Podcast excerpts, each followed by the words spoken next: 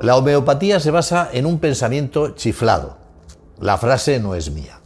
Pertenece a la periodista canadiense Erika Johnson, que dirigió un sesudo estudio sobre la industria homeopática en Canadá.